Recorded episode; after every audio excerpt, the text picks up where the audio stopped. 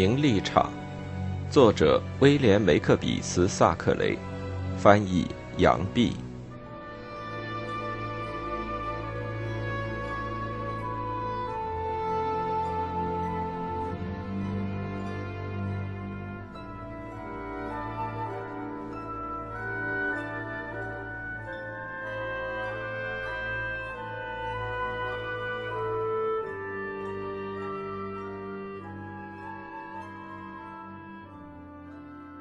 第五十九章旧钢琴。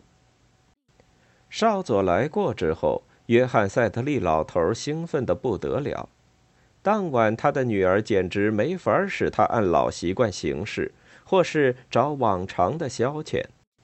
整个黄昏，他就在箱子、桌子堆里摸索，手抖抖的解开许多文件，把它们收拾整齐，准备乔斯回家的时候给他看。他的袋子、文件、收据，他和律师来往的信札，都拾掇得有条有理。此外，还有关于卖酒计划的文件、卖煤计划的文件、木材、木屑统一专卖计划的文件等等。那卖酒的计划，起先希望大极了，不知怎么后来会失败。卖煤的计划，就因为缺少本钱，要不然准有空前的成功。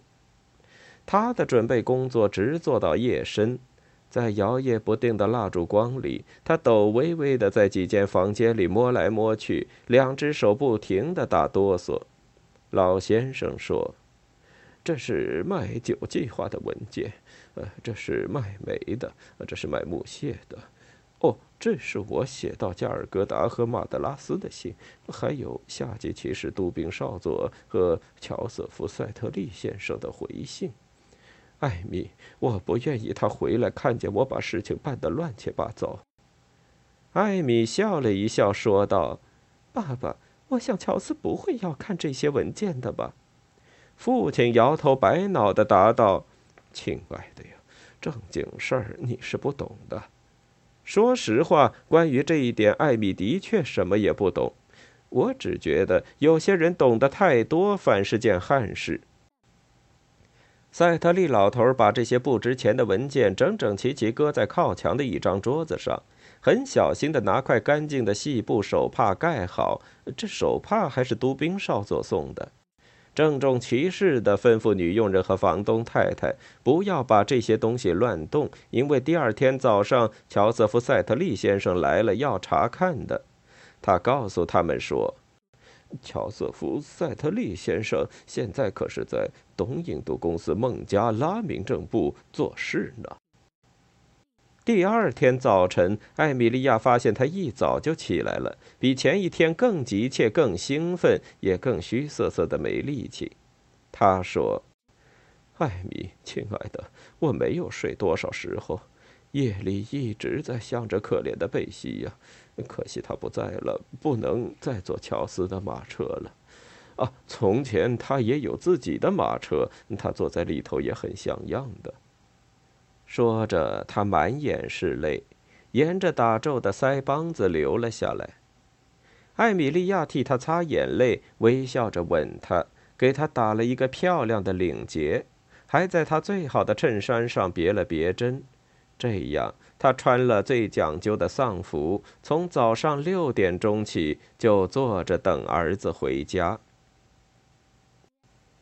在沙乌萨坡顿的大街上，有几家讲究的时装铺子，橱窗里摆着各种漂亮的背心，有绸缎的、丝绒的、金色的和红色的。橱窗里还挂着时装画报，上面画着漂亮的先生。戴着单片眼镜，手里牵着大眼睛、卷头发的小男孩，斜着眼在看太太、小姐们。那些女的穿着骑马装，骑在跳跃的马上，在亚珀斯莱大厦的亚基里斯雕像旁边走过。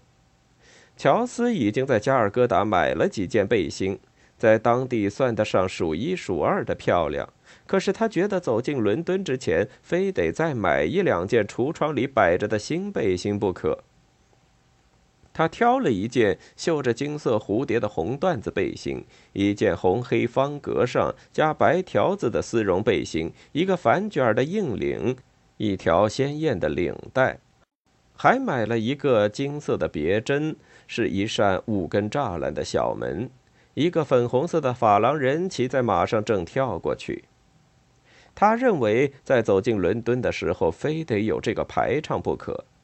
乔斯从前很怕羞，胆子又小，见了人就涨红脸，做出事来拖之失节。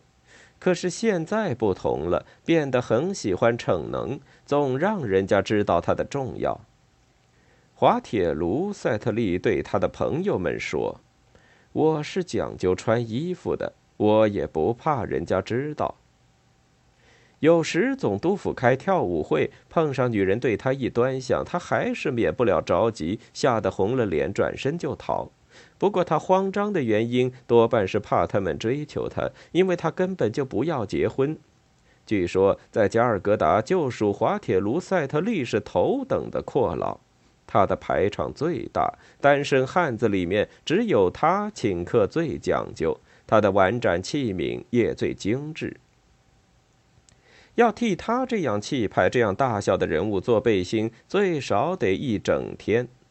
在这一天里头，他雇了一个佣人伺候他跟他的印度人，同时又吩咐代理人替他集叠行李箱子、书籍。这些书他从来也不看。还有一盒盒的芒果、腌制的酸辣菜、咖喱粉，还有披肩和各种礼物，也不知道该送给谁。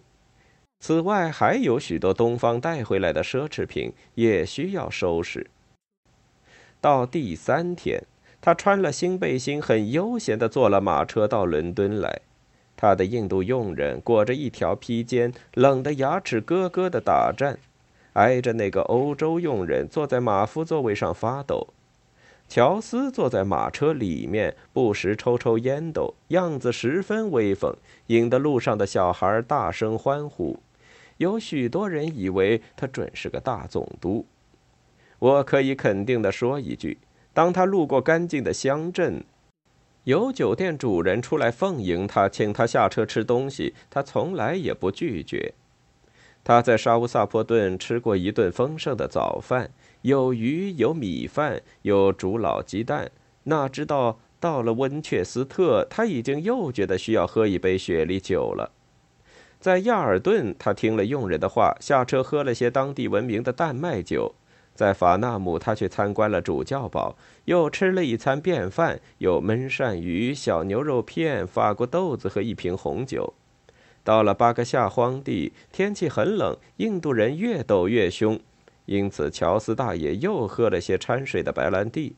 总而言之，到达伦敦的时候，他的肚子活像汽船上总管的房间，装满了葡萄酒、啤酒、肉、酸辣菜、樱桃、白兰地和香烟。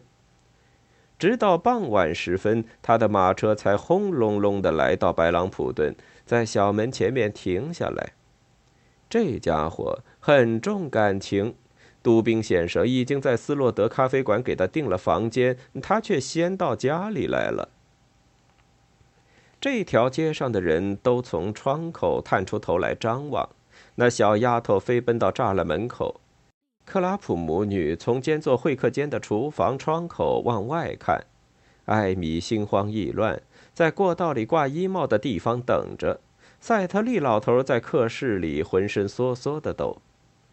乔斯在马车里踩着那摇摇晃晃的踏步下来，脚底下吱吱直响，真是威风十足。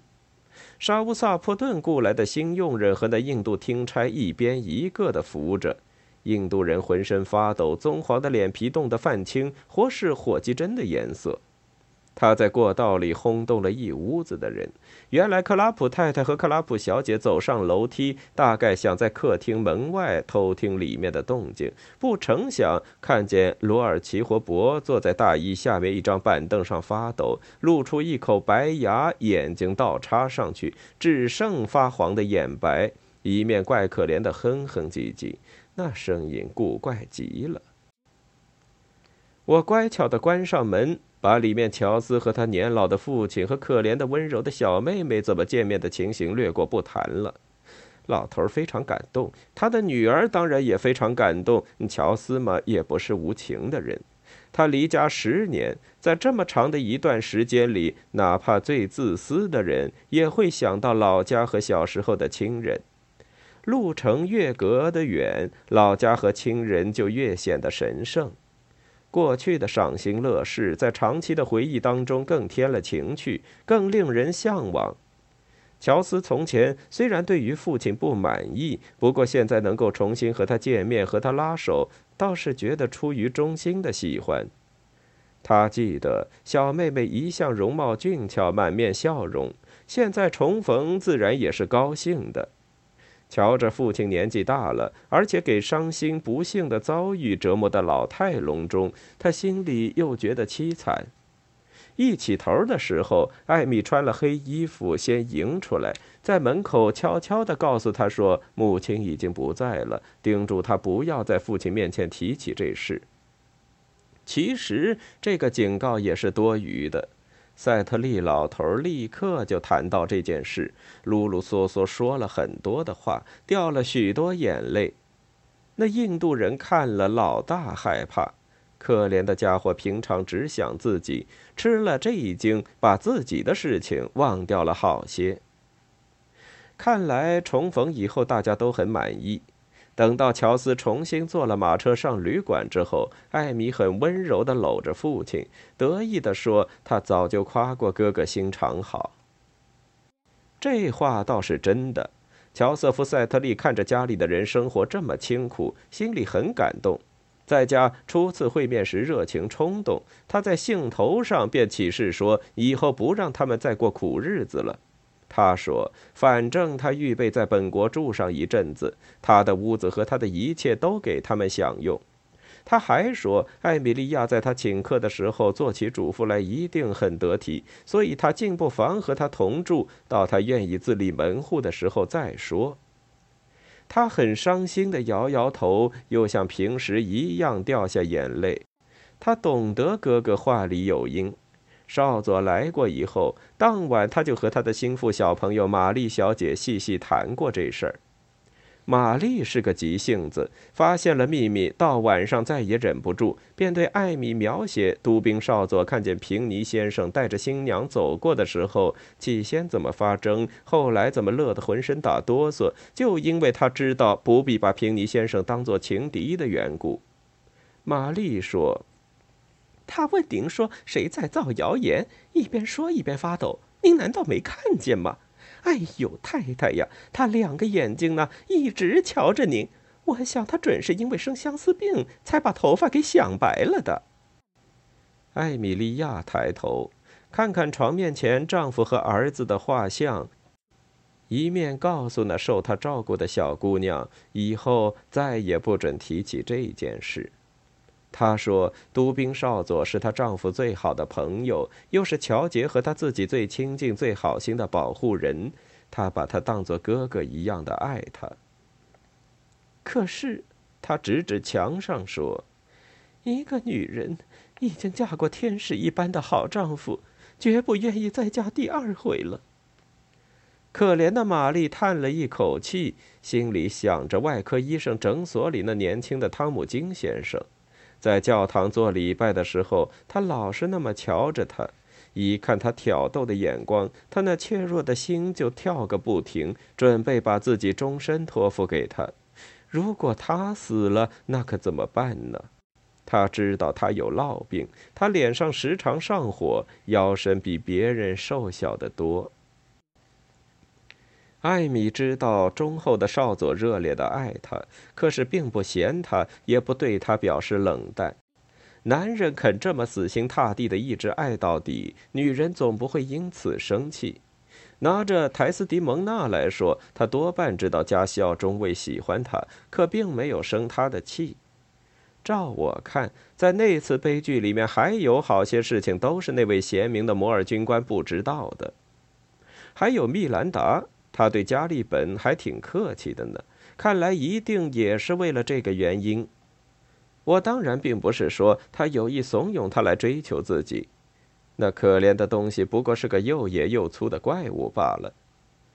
同样，艾米莉亚也没有鼓励少佐来追求她，她只准备拿出又热乎又尊敬的态度来对待他，因为他人好，待朋友忠诚，值得人家尊重。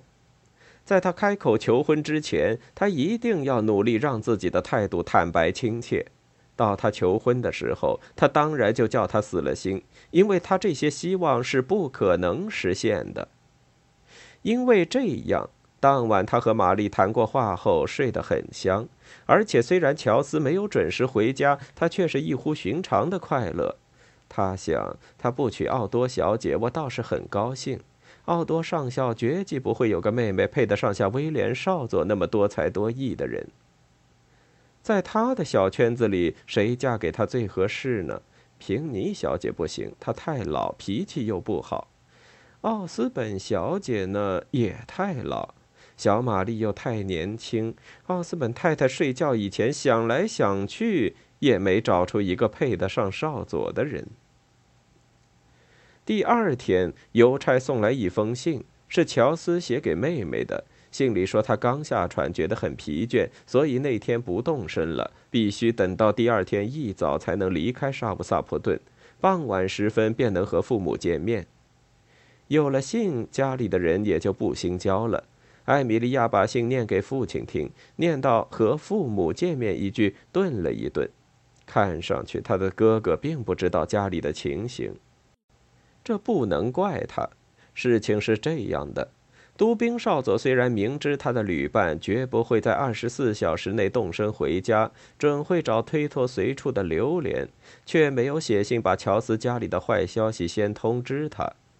因为他隔夜和艾米莉亚谈得太久，都来不及寄信了。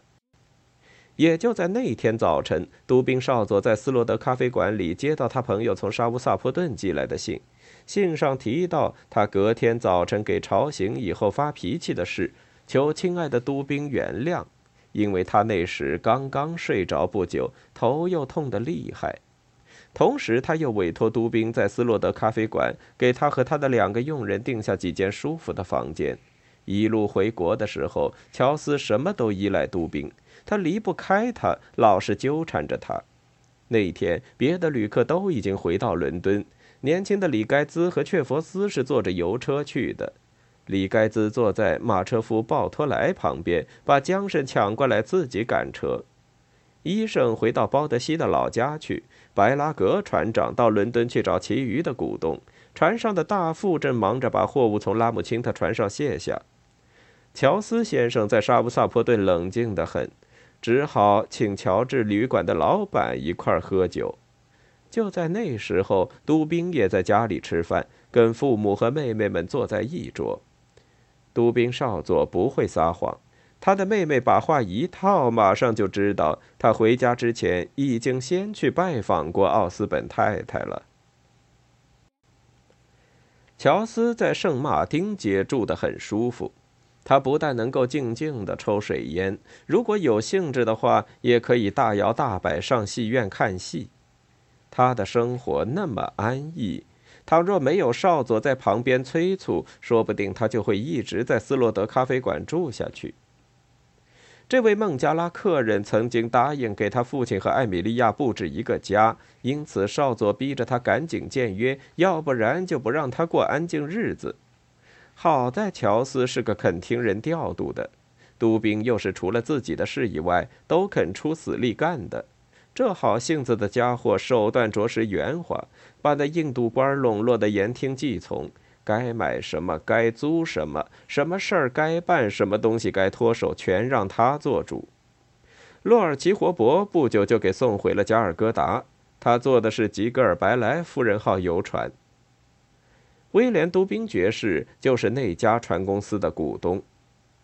印度人在圣马丁街的时候，每逢上街，顽童们瞧见了他的黑脸，就来捉弄他。后来，他把做咖喱、煮比劳、装水渊的法子教会了乔斯的欧洲佣人，自己就回家了。乔斯和少佐在附近朗艾格地方定做了一辆漂亮的马车。乔斯忙忙碌碌监看着工人打造马车，兴头的不得了。他又租了两匹好马，于是排场十足的在公园里兜风，或是去拜访在印度结交的朋友。艾米莉亚常常陪他出去，在这些时候，都兵也来了，坐在马车的倒座上陪着。有时候，赛特利老头和他女儿也使那辆马车。克拉普小姐时常陪她朋友出去。她披着那块有名的黄披肩，坐在马车里，瞧见医生诊所里的小后生在对她看，心里非常得意。每逢他坐在马车里走过，小后生总是在诊所的百叶窗上面探出头来张望。乔斯到白朗普顿去过之后不久，住在赛特利他们小屋里的人，大家都伤心了一场。赛特利一家在这所简陋的房子里已经住了十年。那天，乔斯派了马车，暂时租来的一辆，而不是正在打造的新马车。乔斯派了马车来接赛特利和他女儿。他们离开之后，当然就不再回来了。房东太太和他女儿那一回倒是真心难受。这本历史里面，无论什么人的眼泪都不能比他们的更真诚。他们和艾米莉亚从认识到相熟那么长的一段时期里面，从来没有听见他说过一句伤人的话。他温柔尽情，待人和气，得了一点好处就感谢不尽，甚至于在克拉普太太发脾气逼着要房钱的时候，也不变原来的态度。房东太太眼看着这好人从此一去不返，想起以前对他很不客气，心里悔之无及。他一面在窗口张贴招租条子，想法子把一向有人住的房子再租出去，一面伤心落泪。很明显，他们以后再也找不着这么好的房客了。后来的日子证明，这惨痛的预言一点儿也不错。克拉普太太怨恨世道人心越来越堕落，只好在供应茶香和羊腿的袋儿狠狠地问房客多收点钱，借此出口气。大多数的房客都爱骂人、爱抱怨，有些人不付房租，没有一个住长了的。怪不得房东太太想念走掉的老朋友。玛丽小姐和艾米莉亚分手的时候有多么伤心，我简直说不上来。她从小到大天天跟那位亲爱的好太太在一起，倒是一片热心和她好。她眼看着漂亮的马车来接她朋友去过好日子，伤心的晕倒在朋友的怀里。艾米莉亚差不多跟着好性子的姑娘一样感动。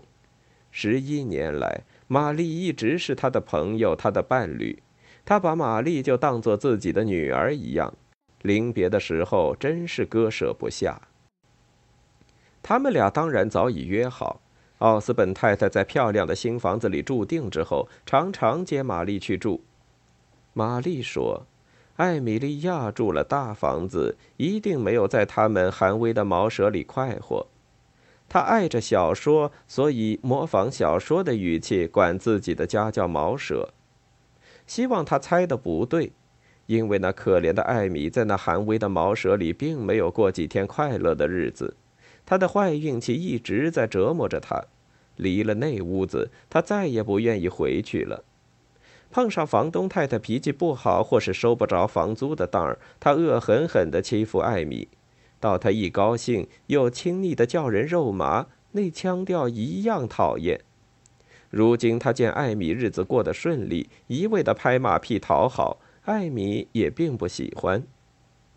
克拉普太太在新房子里一片声奉承，不论看见什么家具和摆设都不住口的赞叹。他抚弄着奥斯本太太的衣服，估计他们值多少钱。他赌神发誓地说：“像艾米这样的好人，什么讲究东西都配使。”虽然他说了一大堆寒碜的奉承话，艾米只记得他以前恶赖凶狠，自己时常受他的欺负。每逢房租过了期没付，艾米得向他讨情。艾米买了些细巧的食品孝敬生病的父母，又得听他批评自己浪费。他曾经看着艾米失忆，也曾经作践过他。可怜的小艾米一辈子吃过不少这样的苦，可是没有人知道他的难处。这些话他从来不对父亲说。事实上，他吃亏的原因多半是因为父亲糊涂。他干了坏事，女儿就得代他受罪。他这样温柔虚心，天生就是受人欺负的。但愿他此后再不必受这样的糟蹋。据说有痛苦，就有跟着来的安慰。可怜的玛丽在朋友离开之后，悲伤的眼泪、鼻涕的哭闹，亏得医生诊所里的小后生来替她治病，才使她身体复原。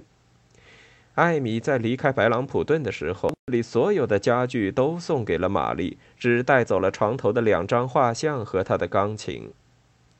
这架又小又旧的钢琴，年代已经很久，发出来的声音叮叮咚咚，幽怨的很。不过他因为特别的缘故非常爱它。这钢琴原是当年他父母买给他的。他开始弹琴的时候还是个孩子。读者想来还记得，后来他的父亲破产，有一个人特地从残余的家具里面把它买回来，重新送给了艾米。都兵少佐监督着布置乔斯的新房子，打定主意要把屋子里弄得又舒服又美观。正在忙碌的时候，一辆车子载着老房子里搬过来的箱子、匣子，还有那架钢琴，从白朗普顿来了。都兵看了，满心的喜欢。艾米莉亚吩咐把钢琴抬到三层楼上那间整齐的起坐间里搁好。那起坐间连着他父亲的卧房。老头儿后来一到黄昏，便坐在里面歇息。都兵见杠夫抬着钢琴，艾米莉亚又叫他们抬到他的起坐间，心里得意，多情的说道：“你还把他留着，我真高兴。我还以为你对他满不在乎呢。”艾米莉亚道：“在我的眼睛里，他比世界上一切东西都宝贵。”杜宾虽然并没有把买钢琴的事跟别人说起，可是也没有想到艾米会以为钢琴是别人买的。他想，艾米当然该知道这是他送的礼，因此他叫起来说：“真的吗，艾米莉亚？真的吗，艾米莉亚？”最重要的大问题已经到了他的嘴边，哪知道艾米答道：“我怎么能够不宝贝他呢？这……”不是他送给我的吗？可怜的都兵垂头丧气的答道：“我倒，我倒没有知道。”当时艾米并没有留心，也没有注意到忠厚的都兵那搭丧的脸儿。后来他回想那时的情形，忽然明白过来，原来他以前弄错了，送钢琴给他的是威廉，而不是乔治。这么一悟过来，他心里说不出的难受和懊恼。原来钢琴并不是乔治给的，他一向总以为他是爱人送给他的唯一的纪念品，把它当作宝贝，看得比一切都重。他对他谈起乔治，用他弹奏乔治最喜欢的曲子，在漫长的黄昏里坐在他旁边，尽他所能在琴键上奏出忧郁的歌，一面悄悄地掉眼泪。既然它不是乔治的东西，那还有什么价值呢？有一回，赛特利要他弹钢琴，他推说钢琴已经走了音，他自己又头痛，不高兴弹。然后他又像平常一样，责怪自己小气没良心，决意要给老实的威廉一些补偿，因为。他虽然没有明白表示瞧不起他的钢琴，心里却是那样想的。几天之后，他们饭后都聚在客厅里，乔斯怪舒服的睡着了，艾米莉亚便吞吞吐吐的对都兵说：“我得向你赔个不是才好。”他说：“赔什么不是？就是那架小方钢琴，那还是好多年前我结婚以前你送给我的。”我一直也没有给你道谢，我以为是另外一个人给我的。谢谢你，威廉。可怜的艾米伸出手来跟他拉手，心里却像刀绞一样的痛。他的眼睛当然也没有闲着。威廉再也忍不住了，他说：“艾米莉亚，我的确是为你才把它买下来的。那时候我就爱你，现在也是一样。这话我非告诉你不可。”那会儿，乔治把我带到你家里，要我认认他的未婚妻。大概我一看见你就爱上了你。你还是个小姑娘，穿了白衣服，头发梳成大圈儿你还记得吗？你一边下楼一边唱歌，后来咱们还一起上游乐场来着。从那时候起，我心眼里就只有一个姑娘，那就是你。这十二年来，我可以说没有一时一刻的不再惦记着你。到印度之前，我就想来告诉你的，可是你心里没我，我也没有勇气开口。我走开，我留下，你压根儿也没在乎。艾米莉亚道：“这是我没有良心。”杜宾不顾一切的说道：“不，不是没有良心，只是不关心。我也没有什么长处可以叫女人爱我。我知道你的心里，这会儿你心里很难受，因为你发现钢琴是我送的，而不是乔治。我也是一时忘情，不然我绝不会跟你那么说。所以还是应该我向你道歉的。我不该一时糊涂。”不该以为多少年来不变的忠心能够叫你同情我。”艾米莉亚倔强的说道，“这会儿可是你的心肠硬呀！不管在这儿还是在天堂，乔治永远是我丈夫。除了他，我怎么还能够爱上别人呢？亲爱的威廉，我到今天还是他的人，就跟你当初看见我的时候一样。”你有多少好处？你做人多么慷慨大量，也都是他告诉我的。他叫我把你像哥哥一样的待，你对我和我的孩子可不是仁至义尽吗？你是我们最亲近、最忠诚、最仁慈的朋友和保护人。如果你早回来几个月，也许我不用和孩子分手，不用受这些罪。威廉，那一回我伤心的差点就死了。我祷告，我希望你会回来，可是你不来，结果他们把他抢去了。威廉，他真了不起，是不是？求你，还像从前一样的照顾他，也照顾我。他说到这里，哽咽起来，附在他肩膀上遮着脸。少佐伸出手来，把他当小孩似的搂着，吻着他的头说。亲爱的艾米莉亚，我不会变的，我只求你心上有我，别的也不想了。要不然的话，你根本不喜欢我了。我只希望常常在你身边，常常能看见你。艾米莉亚说：“好的，常常的来吧。”这样，威廉算是得到了许可，能够干瞧着得不到手的东西。好像学校里那些穷孩子没钱买糕饼，只能看着甜饼小贩的盘子叹气。